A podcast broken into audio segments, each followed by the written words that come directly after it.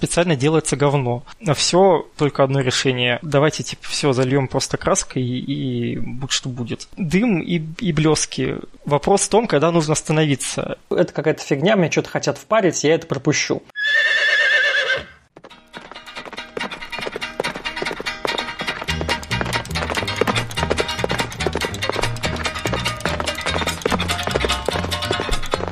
Привет, у микрофона Скептиконь, поэтому и го Мы начинаем первый выпуск в режиме самоизоляции. Я сижу в Москве, гость этого подкаста сидит в Санкт-Петербурге, и мы сегодня будем говорить про рекламу, дизайн и то, как она связана косвенно с наукой, насколько это возможно вообще. А для такого разговора я позвал Михаила Суворова, арт-директора одного из креативных агентств Санкт-Петербурга. Всем привет, рад оказаться в этом подкасте. Надеюсь, э, это все будет полезно или интересно, как минимум. Я не буду называть, что это за агентство, просто для того, чтобы вдруг не решили, что это какая-то реклама. Мало ли, я не какого-то ученого позвал, а какого-то рекламщика. Вот, но агентство достаточно такое крупное. Оно считается крупным или не считается у тебя? Я бы сказал то, что у нас достаточно крупные клиенты, само агентство у нас э, среднее по размерам, на рынке, но мы делаем зато довольно много разной работы. У нас, видишь, обычно в научно-популярных подкастах поднимаются темы, напрямую связанные с наукой, там физика, математика, медицина. А мне хочется что-нибудь такое, с чем мы имеем дело каждый день, потому что, допустим, какой-нибудь ГМО, например, вряд ли какой-то среднестатистический человек сталкивается с этим как-то постоянно, а с рекламой всегда. При этом это довольно непростая тема, как мне кажется, потому что если бы мы говорили про искусство, возможно, я когда-нибудь сделаю подкаст про искусство, но там было бы все довольно очень субъективно и очень эфемерно, потому что как бы конкретной цели у искусства нет, это вот что-то такое, чтобы как-то ублажить наши эстетические представления, а реклама – это инструмент, это та сфера деятельности, у которой есть какая-то задача ну, увеличить продажи, как я понимаю. И отношение к ней у людей довольно разное. То есть кто-то говорит, что реклама – это двигатель прогресса, кто-то говорит, что рекламу нужно всю запретить, потому что там сплошной обман. Кто-то говорит, что реклама неэффективная. Другие говорят, что сейчас есть э, там, нейромаркетинг, который позволяет там, с научной, с высокой долей вероятности продать э, людям вообще что угодно. Они даже не поймут то, что им что-то навязали. И так как ты в этой области специалист, ты специалист и в рекламе, ты специалист и в дизайне. Да, у меня профильное образование графический дизайн, а, но первое место работы, куда я пошел, это была ассоциация рекламных агентств России, поэтому я как-то с места в карьер из дизайнера отправился в рекламисты, ознакомился с этой сферой, полюбил ее и уже довольно много лет работаю. Смотри, у меня первый вопрос, я хочу немножко разграничить понятия, потому что есть э, маркетинг, есть реклама и есть пиар. Для меня они звучат вот примерно как синонимы. А есть ли между ними какая-то разница существенная или нет? Разница, конечно же, есть. Э, многие исследователи дают разные определения, но в целом можно выделить о том, что если мы говорим о маркетинге, это процесс э, определения и предсказания потребительских потребностей и желания которые они еще могут даже не выразить. А организация, которая занимается маркетингом или подразделение в организации, которая занимается маркетингом, они их выявляют и перераспределяют ресурсы компании так, чтобы удовлетворить эти потребности с прибылью для себя. Если мы говорим о рекламе, то это вполне конкретная оплаченная форма коммуникаций, которая предназначена для продвижения товаров, услуг или идей. По-моему, даже примерно такая формулировка у нас в законе записана, что реклама это именно оно и есть. Это оплаченное и продвижение. Если говорим о пиаре, то это скорее комплекс мер – это планируемые усилия, которые направлены на поддержание отношений доброжелательных отношений между потребителем и компанией, организацией. То есть, смотри, получается, что маркетинг, он э, занимается даже непосредственно э, продажей чего-то, сколько формированием какого-то спроса. То есть вот когда ты сейчас про это рассказывал, мне пришла в голову, э, ну, в пример с айфоном. Никто же не знал, что людям нужен смартфон. Даже сами люди не знали, что им нужен смартфон. Это так работает или нет? Ну да, сначала нужно понять, э, чем, что нужно людям, как бы догадаться а, или проведя определенные исследования сформулировать потребности и уже из этого выводить какой-то продукт или поменять а, продвижение продукта, которое он делается. То есть до iPhone были, например, MP3-плееры, и все понимали о том, что окей, эта штука работает, все хотят иметь какое-то маленькое устройство, которое будет хранить в себе э, много информации полезной э, для него, которая ему лично будет близка. Впоследствии это превращается в создание нового продукта. А исходя из того, что я говорил в самом начале, про разные отношения к рекламе. Конечно, тебя, с одной стороны, глупо спросить, считаешь ли ты рекламу добром или злом, но мне интересна вот твоя позиция. Я думаю, что реклама – это необходимое зло. Без рекламы мы никуда не сможем деться в нашем мире, потому что реклама существует ну, с тех пор, как люди начали продавать друг другу товары. То есть это часть э, товароденежных отношений. Потратить усилия и свои собственные деньги компании для того, чтобы более ярко и лучше представить продукт для потребителей, чтобы потом отбить эти деньги с лихвой с помощью продаж. А я предлагаю построить наш разговор так, что первую часть подкаста мы поговорим больше про рекламу, вторую часть подкаста мы поговорим больше про дизайн, вот, а в послекасте я тебя хочу поспрашивать про разные глупые э, или странные требований заказчиков, с которыми ты встречался. Итак, вот ты сказал, что реклама – это необходимое зло. Давайте выясним, насколько это зло. Есть такой стереотип, что в рекламе вранье. Вот ты смотришь рекламу, тебя там обязательно обманывают. И мне интересно, насколько это правда, насколько сильно можно приукрашивать в рекламе. То есть, если, условно говоря, у тебя там клей это стопли с сахаром какие-нибудь, то можешь ли ты в рекламе говорить, что он всклеит все на свете? Есть ли какие-то ограничения, а, там, этические или, может быть, какие-нибудь э, законодательные? Законодательных запретов довольно много. Есть э, в России, например, ФАС, который очень внимательно следит за тем, чтобы компании не рекламировали а, намеренно обманывая, вводя заблуждение своих а, потенциальных потребителей. Поэтому приукрашивать в какой-то степени можно. Пока есть возможность, а, можно делать а, акцент на преимуществах продукта, а не на его недостатках. Это вообще, в принципе, принцип, что достоинства и плюсы объекта, который мы рекламируем, мы показываем, а о недостатках лучше умолчим. Но если откровенно обманывать потребителя, то это не очень хорошо в итоге скажется на репутации компании. Это легко проверить сейчас э, с помощью отзывов в интернете или даже банально попробовав купить этот продукт, и если он тебе не подходит, то ты его сдаешь в магазин. Что ты скажешь тогда про такие маркетинговые приемы, когда, так как я имею отношение к, к научпопу косвенно, э, мы часто... Есть такой мем, есть такой мем, что вот э, на всем подряд пишут без ГМО, или там на растительном масле пишут без холестерина. То есть это вроде как не обман, то есть ты не обманываешь потребителя, там действительно ничего этого нету, но с другой стороны это почему-то интуитивно кажется не очень добросовестным маркетингом, а не очень добросовестной рекламой, наверное, так лучше правильнее сказать. Правильнее на самом деле это как раз называть маркетингом, а не рекламой, потому что если ты что-то пишешь на своем собственном продукте, то это не является рекламой, ты не оплачиваешь это кому-то третьим лицам, чтобы они это разместили.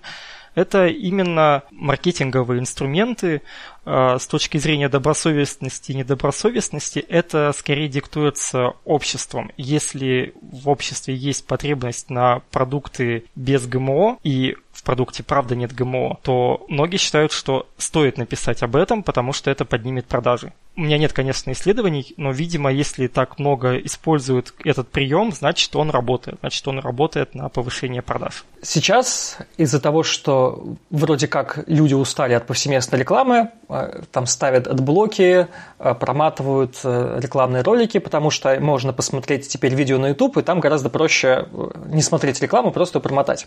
В моду вошла так называемая нативная реклама, когда тебе не, не сообщается впрямую, что это реклама, или сообщается, ну, как-нибудь очень э, так аккуратно. И реклама вроде как может выдаваться за какой-то полезный контент. Например, что это вот такая инструкция по, э, не знаю, эксплуатации чайников. То есть вроде ты получаешь какую-то полезную информацию, но тебе при этом там пропихивается какой-то конкретный чайник, например. То есть это какой-то новый инструмент и веяние времени? Я думаю, что это не такой уж новый инструмент. Именно само использование каких-то людей, которые рекомендуют тот или иной продукт, просто сейчас с появлением интернета и множества инструментариев, таких как блоги, соци- социальные сети, это просто стало заметнее, потому что оно прям на виду. Насколько этот э, пик э, продержится, пока сложно сказать. Некоторые говорят то, что нативная реклама в таком виде, как рекомендации так называемых инфлюенсеров, начинает падать. Просто как раз потому, что большинство людей э, научились ее хорошо распознавать, и пролистывать э, в своей ленте и не обращать на нее внимания. А, ну, на смену придет, наверное, что-то другое. Очевидно, придет на смену что-то другое. А инфлюенсеры это лидеры мнений? Да, инфлюенсеры, я имею в виду лидеров мнений, э, популярных блогеров, э, сотников, тысячников. Другой вопрос тогда теперь интересует. Получается, что миф или не миф, вот то, что люди не доверяют рекламе, а это скорее правда. То есть, когда человек видит рекламу, он такой, ну, это какая-то фигня, мне что-то хотят впарить, я это пропущу. Получается, что, то есть, с одной стороны, я как потребитель не хочу видеть рекламу постоянно. Она мешает мне какой-нибудь контент смотреть. С другой стороны, в рекламу вбухивают кучу денег – она по-прежнему везде. Те люди, которые за нее платят, видимо, видят, что она каким-то образом работает. И мне интересно вот в этих двух полярных мнениях, где там истина какая-то. Да, реклама работает, а, потому что как только ты перестанешь рекламировать свой продукт, вот тогда разница начнет очень остро чувствоваться и очень остро бить по бюджетам от продаж, от прибыли которую получает компания. Потому что если ты не делаешь рекламу вовсе, то про твой продукт начинают потихоньку люди забывать. То есть даже само присутствие объекта в рекламе является достаточным напоминанием для того, чтобы люди помнили об этом, пусть даже они не доверяют рекламе и говорят о том, что они не доверяют рекламе. Это связано в любом случае с продажами, доверие к рекламе, но прямой корреляции между ними на самом деле нет. Есть э, много импульсивных покупок, которые люди делают, смотря порой на какую-то совершенно нелепую рекламу, которая, казалось бы, ну, типа, что это? А, зачем мне это смотреть? А, зачем вот эти вот баннеры мне выскакивают? Но, тем не менее, они в итоге хорошо конвертируются в продажи, в установки условных мобильных игр типа э, Султана там или еще чего-то такого. Чем нелепее реклама в таком случае может показаться, тем э, может быть лучшие результаты именно по продажам. Я получил ответ на свой вопрос э, про то, зачем рекламируются какие-то крупные бренды. Меня довольно часто занимала вот эта тема, зачем так много рекламы Кока-Колы? Потому что для меня это Кока-Кола огромная корпорация, у которой все в порядке с продажами, она присутствует во всем мире, про нее все знают, но она постоянно все равно крутит свою рекламу. То есть, казалось бы, зачем?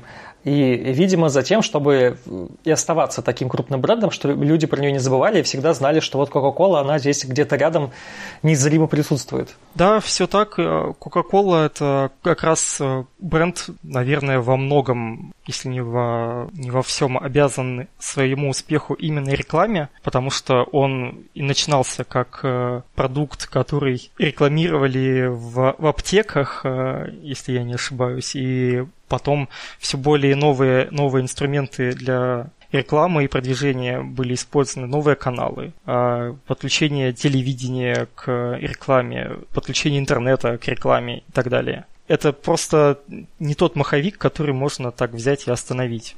То есть получается вот а, формула, что чем чаще повторяешь, тем лучше, она рабочая. Да, она работает. Зависит, конечно, от того, что именно мы повторяем, насколько это удобно запомнить, насколько это откликается у потребителей в душе. То есть поэтому используют вот так называемые джинглы, коротенькие рифмы, пропивают номеры, номера телефонов э, в рекламе по радио это все работает. Это во многом связано и в том числе и с дизайном, потому что часть э, дизайна как, например, логотип и фирменный стиль, она вся строится на принципах э, повторения, то есть последовательности и единообразия. Я вот могу привести пример KFC и Subway. Например, если убрать гипотетически их логотипы с их ресторанов, оставить только фирменные цвета, то их никто между собой не перепутает. У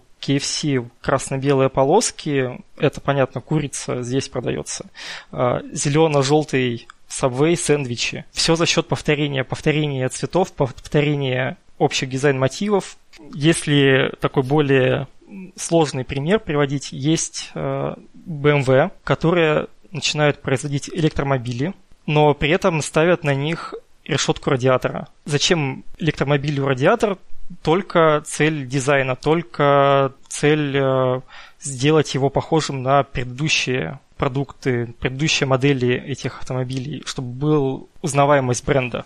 А здесь мы плавно перешли к вопросу про э, измерение эффективности. То есть для многих это такой вопрос достаточно больной, как я понимаю. Если бы реклама э, в 100% случаев работала, то особо, наверное, не нужны были бы никакие метрики. И можно, можно было бы продать что угодно. Там выходит какой-нибудь новый фильм, мы его там по шаблону продвигаем, э, он окупается, собирает большую кассу. Но это работает не всегда мы знаем примеры, когда там какие-то рекламные кампании, они не удаются, что-то в них идет не так.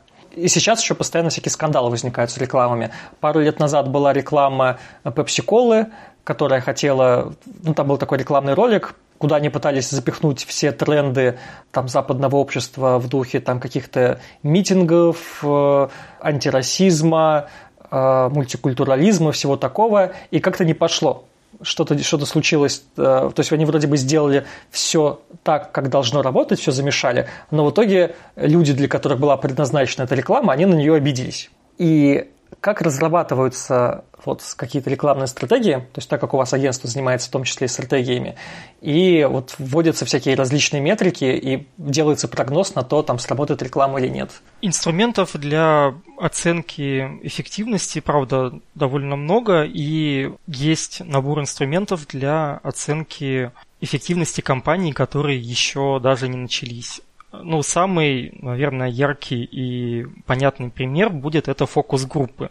То есть сам принцип фокус-группы – собрать людей, которые подходят под описание целевой аудитории, и показывать им раз за разом разные варианты рекламы, как она может выглядеть, смотреть за их реакцией, записывать это все и оценивать, что из этого может сработать, что из этого не сработает. Ты как раз упомянул о том, что есть э, понимание того, что там какая-то рекламная кампания провалилась, и из-за этого плохо было сделано изначально как мы понимаем. Да, сейчас э, вводятся такие инструменты, которые позволяют оценивать даже не какой-то отдельный конкретный продукт, на который была запущена рекламная кампания, а оценивать э, вообще реакцию потребителей на все продукты в сегменте, который подается. То есть можем оценивать, э, насколько долго человек задерживается у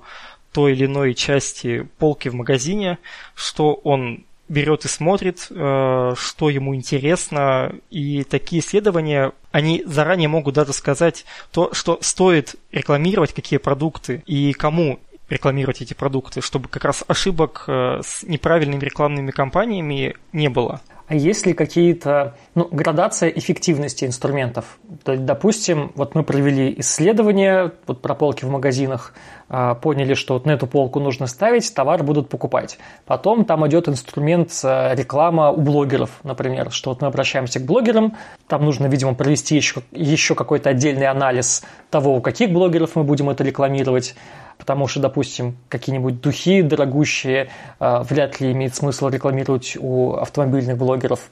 Что там еще может быть? В телевизор мы ролик э, пустим, у него там еще какая-то эффективность. Можно ли посчитать в итоге, вот какой инструмент был наиболее эффективен? Обычно это делается в формате опросов, где вы узнали о нашем продукте, как из рекомендаций или по телевидению, или, может быть, вы в интернете об этом услышали, как и где. То есть можно срав... делать сравнительный анализ с разными инструментами.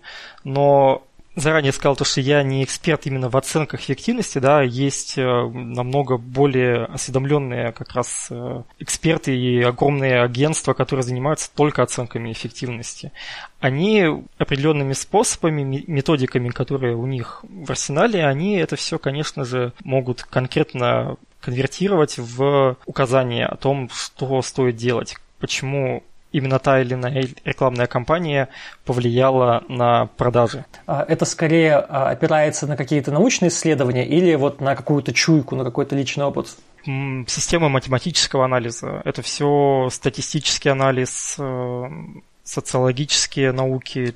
Да, это все абсолютно точные метрики. И обычно те люди, которые это берут, они никогда не доверяют чуйке, и для этого и проводят столь серьезные исследования, чтобы не попасть под э, влияние ну, вот, ошибочного субъективного мнения и так далее. Я еще, знаешь, что хотел спросить? Есть такое отчасти, как мне кажется, конспирологическое мнение, что рекламой э, и вот этими всеми инструментами можно продать ненужную вещь совершенно. А, и как раз этим пугают, что вот вы приходите в магазин, а там злобные маркетологи уже так все подготовили, что вы там накупите всего, чего вам не нужно, и что реклама – это вообще злостная манипуляция, и ее там нужно а, исключить из своего э, информационного рациона, так сказать. Насколько ты считаешь рекламу манипуляцией? и насколько эффективной манипуляцией. То есть реально ли можно продать людям то, чего им вообще не нужно? Я думаю, что как любая конспирологическая теория, здесь есть доля значительного преувеличения и э, попытка выкинуть какие-то другие факторы, которые влияют на, в данном случае, принятие решений. Человека, который приходит в магазин, э, не только средства рекламы им движут, им движет обычно желание и потребность купить то, что ему нужно, и у него есть какие-то ресурсы, которые у него есть в кошельке.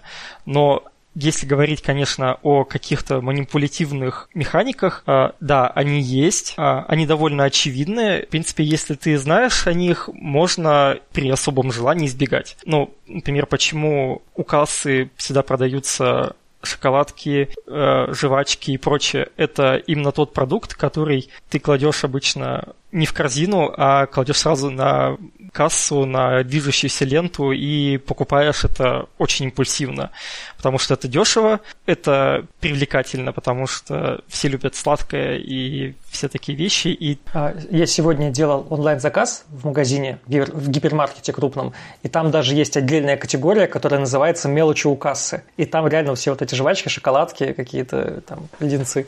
Вот, кстати, в тему самоизоляции у нас будут очень сильно меняться, конечно, потребительские паттерны, так называемые, что мы покупаем, как мы покупаем и так далее. То есть те люди, которые начинают более активно пользоваться средствами, инструментами доставки еды домой, а, они обнаруживают какие-то ну, неочевидные для себя вещи. Я, например, обнаружил, что в одном из как раз таких сервисов есть э, функция добавления продуктов после того, как ты нажал на кнопку «Оформить заказ». Но мне очень понравилась эта фишка, потому что они забыли ли вы купить, например, бананы? Они забыли ли я купить бананы? Вот, кстати, в тему кризиса еще. То есть сейчас у нас э, там вирус, эпидемия, все закрывается, там есть какое-то интуитивное представление, что у бизнесов в первую очередь э, режется бюджет на рекламу. То есть мы вот будем ужимать э, там по возможности где-то еще, и рекламный отдел это всегда вот в первую очередь под сокращение идет. А так это или нет? Зависит от бизнеса, зависит от э, политики компании. Каких-то общих пока тенденций говорить рано, потому что такие бюджеты обычно составляются ну, раз в год или раз в квартал, в зависимости от компании. И ну, сейчас только вот апрель месяц, еще не, не все успели перестроиться, еще не все успели понять, что вообще нужно делать в такой ситуации, потому что кризис этот уникальный, то есть такого кризиса не было, были другие кризисы до этого, и что делать пока не очень понятно. Я не берусь, конечно, предугадывать, а, будут ли страдать в первую очередь рекламные бюджеты, но, скорее всего, будут страдать скорее бюджеты на рекламу, которая связана с вовлечением людей, а, с проведением мероприятий рекламного толка и так далее. С другой стороны, этот кусок э, рекламных бюджетов не останется неосвоенным и перейдет э, как раз в продвижение в интернете, по телевизору. Оказалось, что люди могут и телевизор смотреть, оказывается, дома в течение рабочего дня в будни невероятное количество людей на самоизоляции, которым нечем заняться, начинают делать э, те вещи, которые раньше не делали. Смотри, есть еще такое утверждение популярное по рекламам, что не бывает плохого пиара, не бывает черного пиара, что э, даже если тебе говорят плохо, это все или о твоем товаре, это все равно лучше, это все равно влияет на там, его узнаваемость и повышает продажи. Ну, это спорное на самом деле утверждение. Это довольно расхожее было с точки зрения России, наверное, с точки зрения пиара каких-то медийных персон и так далее. А, но с точки зрения больших э, серьезных бизнесов подобные истории могут начисто убить продажи продукта. Никто осознанно не будет э, поливать свой собственный продукт или продукт клиента грязью только для того, чтобы этом кто-то написал. А ты можешь какой-нибудь пример привести крупный, когда бренд страдал реально от э, вот такой неудачной рекламы? Да, у меня вертится на, на памяти, э, например, жилет, которые как раз сделали очень неудачную рекламу вот относительно недавно, поставив ставку на запуске роликов э, такой политкорректной тематики, которые в итоге были абсолютно не направлены, не, не попали в целевую аудиторию продукта и все просто свелось к тому, что начали активно бойкотировать в соцсетях э, продукцию этой компании. Это большой удар, и это на самом деле по, по итогу, когда посчитали прибыли и убытки компании, связали напрямую с тем, с, с этой неудачной рекламной кампанией. А помнишь вот эту рекламу Рибака тоже, которая вроде, вроде бы как на этом погорела, на плохой рекламе, и тоже вроде как-то призывали там бойкотировать их товары, но я опять же не знаю, повлияло ли это как-то на их продажи или нет вообще. Ну да, не все компании просто делятся своими своими финансовыми успехами и тем более неудачами. Да, если это публичная компания, то это, конечно, заметно, это можно провести анализ и связать напрямую. Много, на самом деле, примеров можно помнить из э, компаний, которые связывались так или иначе с какими-то околополитическими историями, э, осознанно или нет. Э, буквально несколько лет назад, э, вот как раз ты вспомнил про Рибак, а это был, если не ошибаюсь, Nike, которые сделали рекламу с футболистом американского футбола, который, если я не ошибаюсь, отказался преклонять колено во время исполнения гимна. И это все вызвало очень э, радикальные настроения по отношению к бренду. То есть многие начали серьезно бойкотировать, ну, компанию вообще Nike. Под угрозой стали какие-то контракты с спортсменами.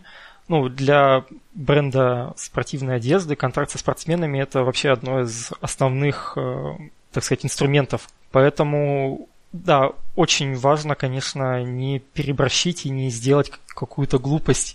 И многие очень беспокоятся из-за этого, когда заказывают рекламные кампании. То есть э, стараются быть не провокативными, то есть делать что-то такое максимально дистиллированное или как? Ну, скажем так, обходить острые углы. Некоторые компании, конечно, строят вообще всю свою маркетинговую стратегию на заказе провокативной рекламы. Банально там дизель да, они с этого начинали и этим славятся.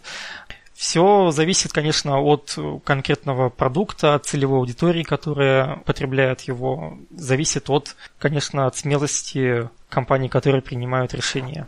И, наверное, у меня последний остался вопрос про рекламу. Как раз мы перевалили уже за половину выпуска. Хочется уже перейти к дизайну. А, ну вот такая история попрошу попробовать провести такой э, ретроспективный анализ. И интуитивно кажется, что реклама сейчас и там сто лет назад это совсем не одно и то же. Когда ты представляешь какой-нибудь э, рынок 19 века условный, где ты идешь, и тебя со всех сторон хватают за руки и кричат пирожки, или там лучшее на свете, там не знаю, что там, пахлава какая-нибудь и сейчас. То есть есть ли какие-то изменения в рекламе? Я имею в виду даже не столько формат рекламы, сколько, э, сущность ее как-то. То есть вот что если раньше она была такая кричащая и по возможности сильно преувеличивала э, достоинство товара, то сейчас такое ощущение, что этим пользуются достаточно аккуратно, то есть пытаются показать положительные стороны, но не э, выпячивать их вот прям на первый план и говорить, что мы там лучше всех на свете. Да, я понял, о чем ты говоришь. Конечно, все поменялось, ну, с точки зрения того, что появились э, новые инструменты для продвижения. Наверное, сейчас будет правильно сказать, что лучший вообще инструмент для рекламы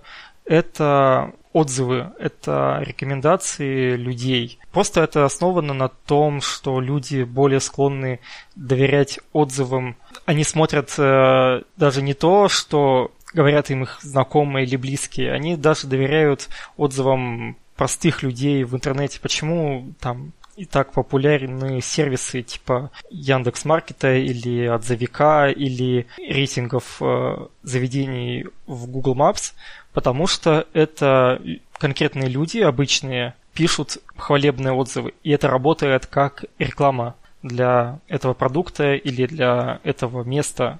Да, я, кстати, знаю э, компании небольшие рекламные, которые занимаются э, тем, что они не просто выстраивают рекламные компании, а есть направление, где люди, какие-то копирайтеры сидят и пишут фальшивые отзывы на вот этих вот сторонних сайтах. Так, так и есть. Эти, этим инструментом как раз начинают пользоваться.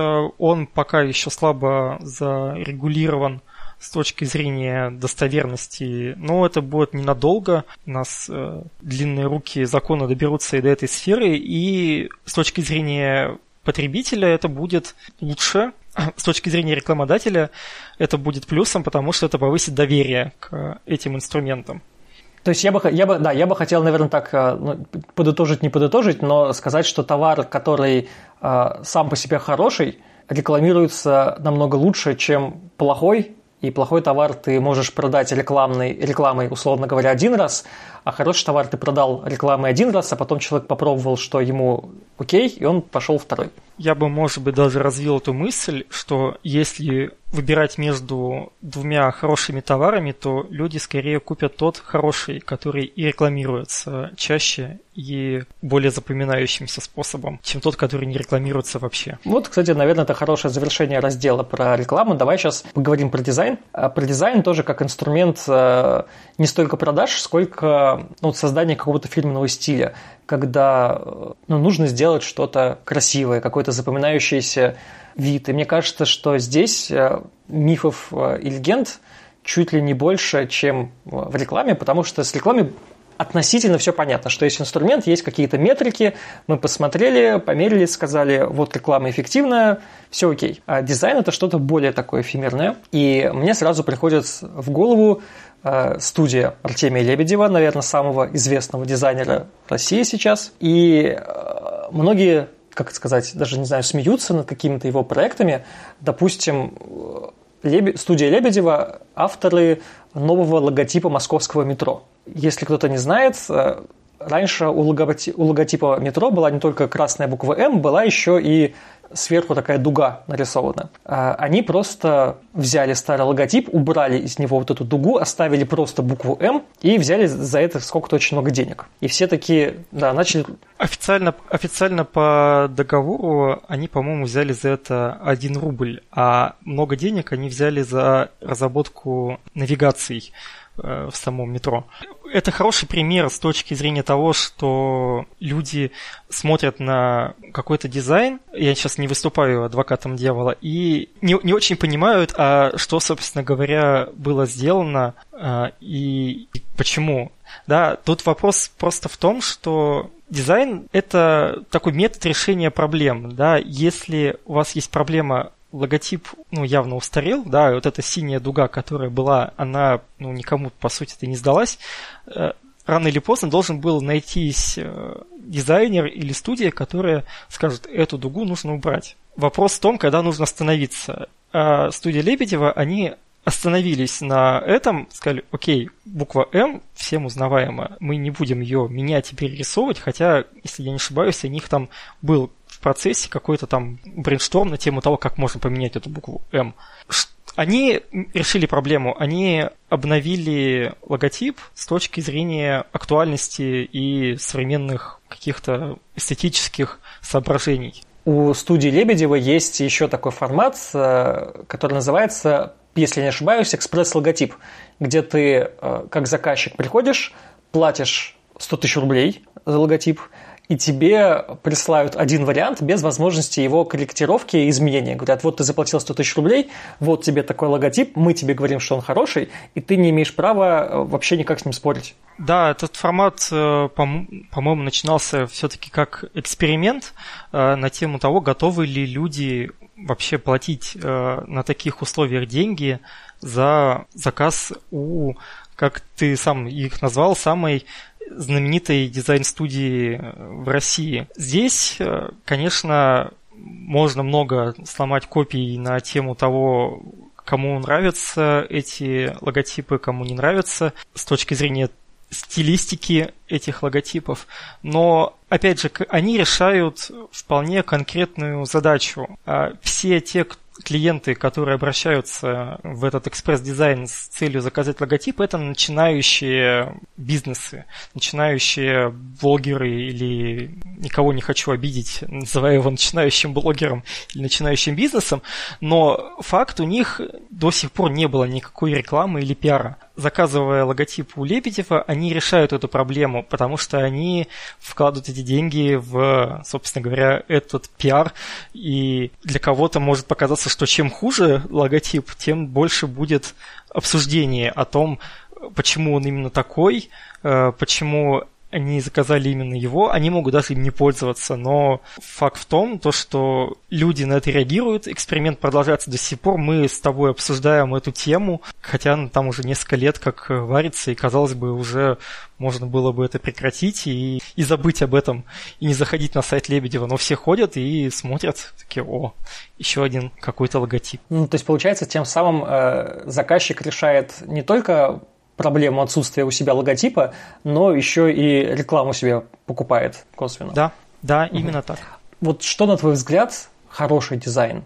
Я понимаю, что это довольно, наверное, такой э, общий вопрос, но я как не специалист, мне, допустим, показать два разных э, брендбука, я на один посмотрю, скажу, вот это типа окей, вот это мне нравится, вот это мне не нравится, но я не смогу объяснить, э, что мне нравится. можешь ли ты как-то как специалист, когда ты смотришь какие-то бренды, сказать, вот здесь хорошо, здесь вот это все по правилам, это все красиво. Да, э, хороший дизайн, он должен предлагать успешные решения. Как я уже упоминал, это метод решения проблем, сам дизайн. Если вещью удобно пользоваться, то значит это хороший дизайн. Неважно, это чайник или телефон или сайт. Стоит оценивать, э, конечно, и красоту. Хотя большинство людей говорят, что ну, красота это субъективное мнение, на самом деле нет, это вполне может быть объективно и у большинства людей так или иначе сходятся представления о том, что красиво, а что нет. Поэтому, да, хороший дизайн это когда сочетается и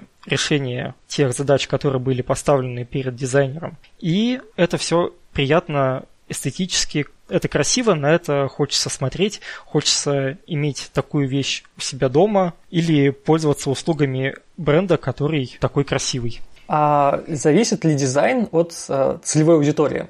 Когда ну, вот тебе нужно сделать не просто эфемерный, э, эфемерную красоту там, в вакууме, а что ты как дизайнер оцениваешь, допустим, бизнес, оцениваешь целевую аудиторию этого бизнеса, и, условно говоря, ты для там, автосалона и для какого-нибудь ларька шурмы будешь делать разные дизайны. Ну или там специально делать что-то такое, когда ты понимаешь, что аудитория, допустим, такая, что она не поймет всех вот этих финтифлюшек, там, не знаю, отсылок и чего-нибудь такого, и нужно сделать что-нибудь попроще, может быть, поярче. Но мне понравилось, как ты сформулировал это в вопросе, что, например, специально делается говно. Ну, специально, конечно, говно никто не хочет делать, и качество всегда зависит от людей, которые делают дизайн. Но понятно, что есть э, некоторое пренебрежительное отношение к каким-то изделиям и сферам рынка. Э, ну, я как пример хотел бы привести многостраничные газетки, которые лежат в кассах со списком продуктов со скидкой. Кто-то вот может сказать, что да, это слишком все яркое, броское, какой-то плохой дизайн и почему так. А, но тут диктует все назначение, даже не сколько целевая аудитория, а функция этого изделия. Нужно привлечь внимание, зацепить за долю секунды потребителя, поэтому такой дизайн, он может быть не некрасивым, но он так или иначе работает. Э, это не делает его некачественным, это просто другая специфика. Но есть, например, примеры, когда для так называемых каких-то люксовых брендов могут э, делать очень уточенный, красивый дизайн, э, стараться сделать это так, чтобы просто можно было бы на, в рамку и повесить у себя в квартире.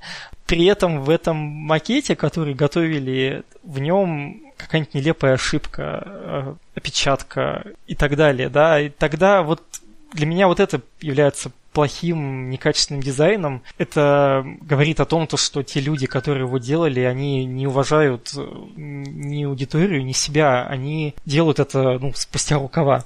Вообще я не, не хочу недооценивать людей с точки зрения того, что у кого-то чувство вкуса хуже, чем у других людей. Оно, как навык, чувство вкуса, оно развивается. И если много качественного дизайна вокруг, то и общий уровень поднимется. Получается, ты говоришь, плохой дизайн не функциональный или там с ошибками, а есть такое, когда вот лично ты идешь, э, сталкиваешься с каким-то там логотипом или с какой-то вывеской и думаешь, какой плохой дизайн. У меня самое, конечно, жуткое, что, на что я смотрю и что вызывает у меня отрыв, это, конечно, оформление магазинов красное-белое потому что оно может привлекать, правда, внимание, но есть и другие способы решения этой проблемы, гораздо более эстетически приемлемые и которые вписываются хотя бы как-то в окружающую среду и в э, город. А здесь просто ну, отсутствие какого-либо чувства вкуса. Не то, что оно плохое, его просто нет. А вот ты можешь э, выделить, попробовать, я не знаю, будет ли в аудиоформате э, это понятно или нет. Но любой человек, наверное, может потом загуглить, посмотреть э, там логотип. Вот красное и белое – это не знаю, посмотреть просто на логотип, он выглядит похоже на KFC. То есть тоже красные цвета, белые цвета, какая-то надпись, часть там красным, часть там белым написана. Как можно понять, что вот этот плохой логотип или там плохое оформление, а у KFC как бы хорошее, когда формально они вроде как кажутся примерно одним и тем же. Я думаю, что здесь подход должен быть к каждому оформлению с как бы с честным, честным подход должен быть э, должно быть понимание того, что ты делаешь и в каких условиях ты это делаешь. Если мы говорим о каких-то крупных компаниях типа KFC, у них есть огромный набор правил того, как должны оформляться витрины, э, есть понятные пути решения этой, этих задач, способ сделать себя привлекательным. Если мы говорим о сети магазинов красно-белое, у них на все только одно решение. Это вот этот э, материал, которым закрывается полностью целиком фасад, не оставляется ни квадратного сантиметра живого пространства и, и все.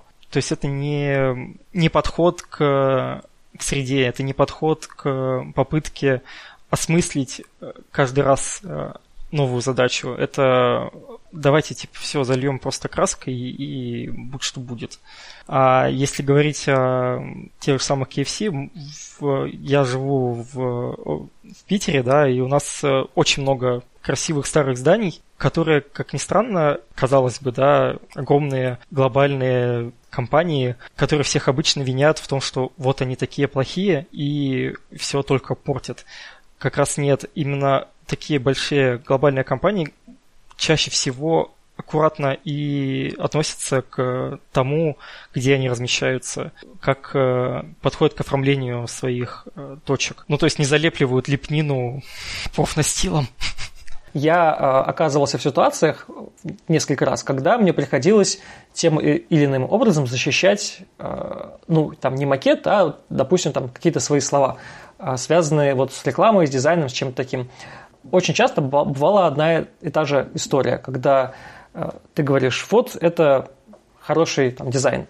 тебе человек говорит, нет, это плохой дизайн.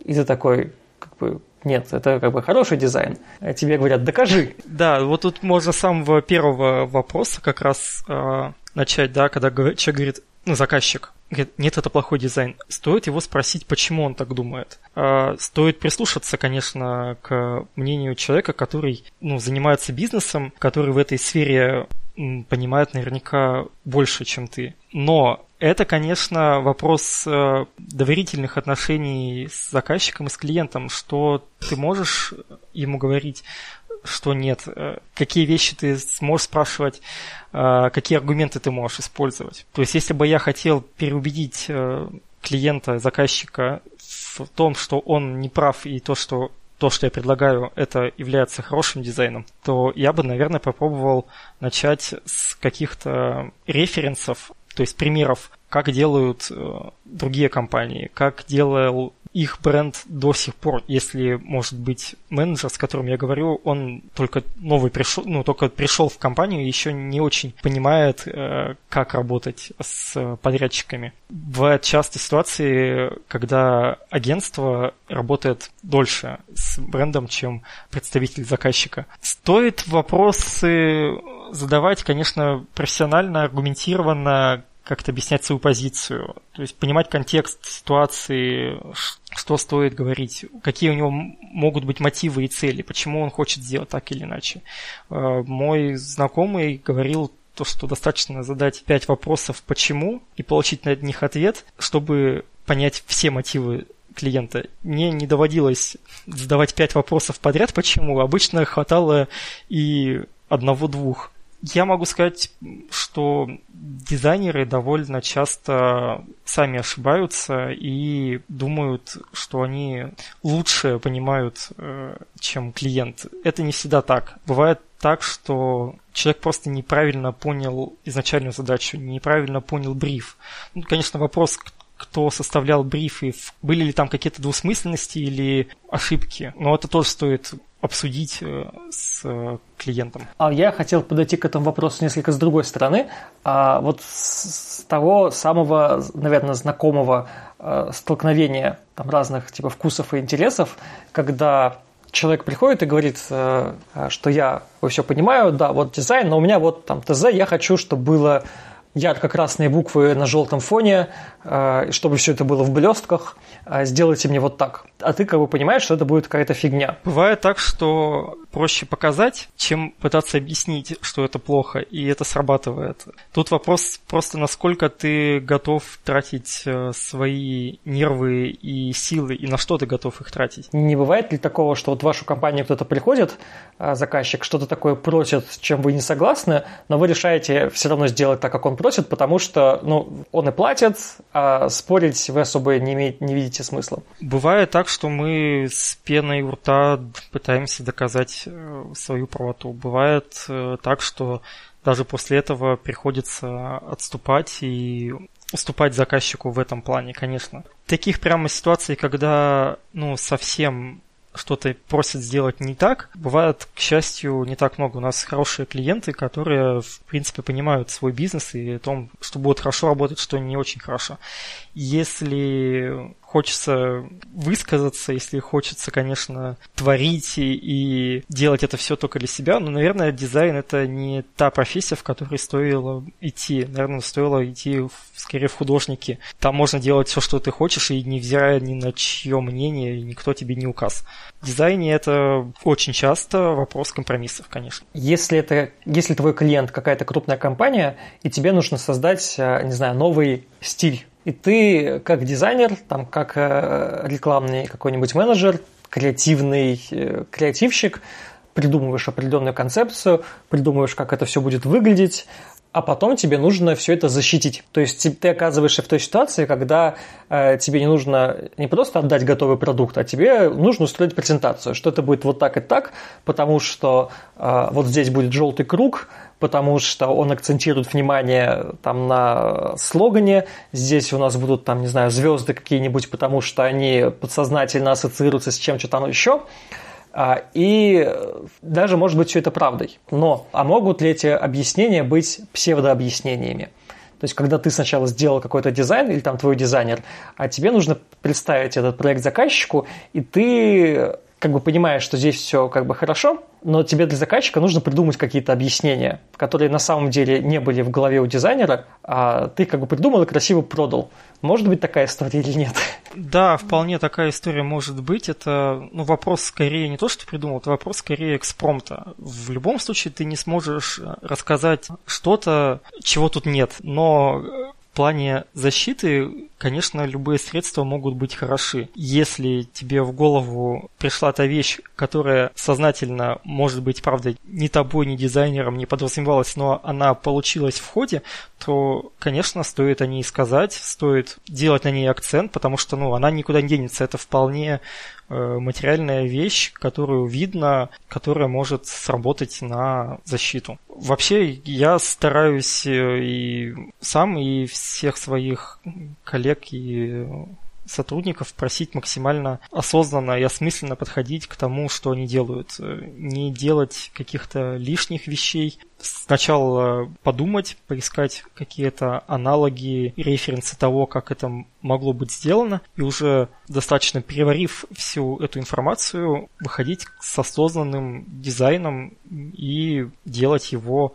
четко понимая, что ты хочешь получить тут я прям слышу, что кто-то бы из подписчиков сказал, что это все равно, вот видите, а там в этом, э, в этом вашем дизайне есть тоже обман. Ну, в какой-то степени это можно называть обманом. Это как дым и, и блески, как у фокусников часто бывает. Просто люди хорошо, им нравится обманываться. Людям нравится, когда какая-то вещь выглядит лучше, чем она есть, может быть, на самом деле. В этом тяга как раз э, дизайну у людей где-то глубоко вот в первобытных вещах, потому что если человек сходит в музей естественной истории, посмотрит на черепки вот этих старых глиняных сосудов, они же украшены. На них есть э, вот эти вот точечки, линии, вырезано, выскоблено и все остальное. Нужно понимать то, что не все сосуды, которые, не все горшки, которые делались тысячи лет назад, были такими. Просто те, которые были сделаны вот с, подходом к дизайну, с э, любовью к нему,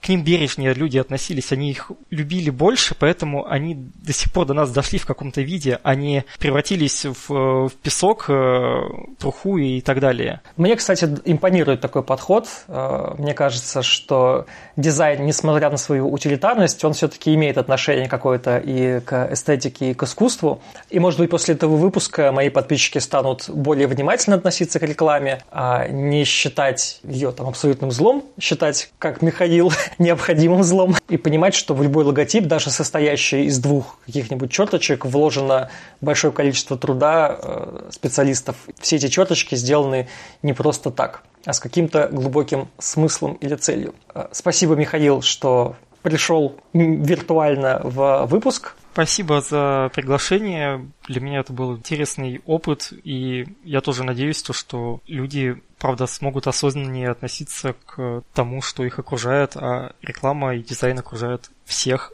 повсюду. А на этом я буду прощаться с основной частью моей аудитории. А, но, Михаил, мы с тобой еще не прощаемся. Мы сейчас еще переходим плавно в послекаст, где поговорим про глупые требования заказчиков, с которыми ты сталкивался и что ты с ними сделал.